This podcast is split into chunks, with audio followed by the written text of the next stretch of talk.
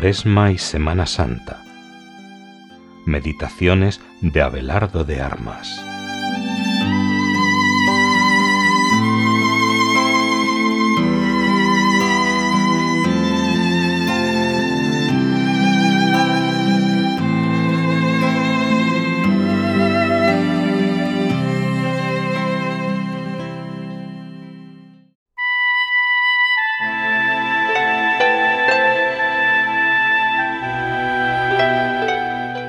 Jueves de la primera semana de Cuaresma.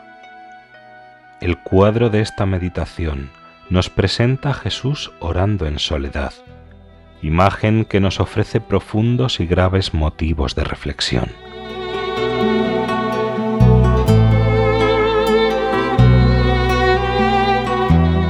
Jesús, que estaba siempre en la presencia de Dios, se retiraba a hacer oración.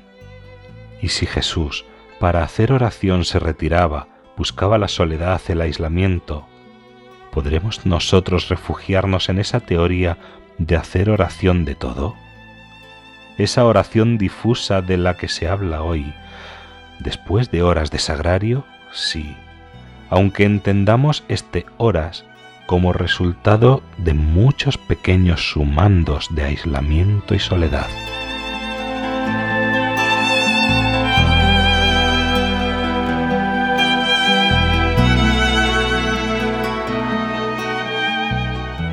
Necesitamos hacer oración y a solas, a lo Jesús, y necesitamos la oración ahora más que nunca, porque hoy se habla tanto de traumas represivos, no se mira ni se habla de un mundo en trauma, que habiendo sido creado por Dios y para Dios, da espaldas a su Creador, hacia quien el alma tiende con vehemencia, nos hiciste para ti, Señor, y nuestro corazón permanece inquieto hasta que en ti descanse, dirá San Agustín. La represión del instinto por el que el alma tiende hacia Dios, eso sí que traumatiza al hombre. El encuentro y el trato con Dios es decisivo, y ahí está Jesús dándonos ejemplo, Él que es verdadero Dios y verdadero hombre Necesitamos la oración para transformarnos en Dios, ver con sus ojos, entender con su entendimiento, amar con su corazón.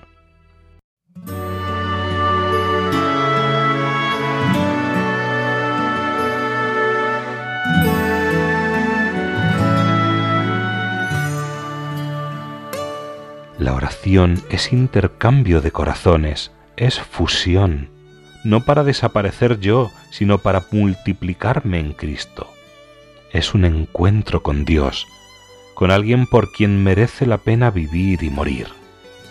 Se nos hace difícil por exceso de vida de sentidos, por falta de ideas, por buscarnos a nosotros mismos, porque Dios es absoluto, y nuestro trato con Él lo estropean las mismas causas que estropean el amor humano.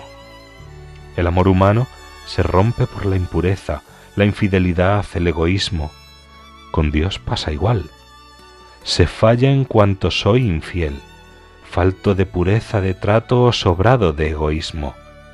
Pero la oración vuelve a poner cada cosa en su sitio.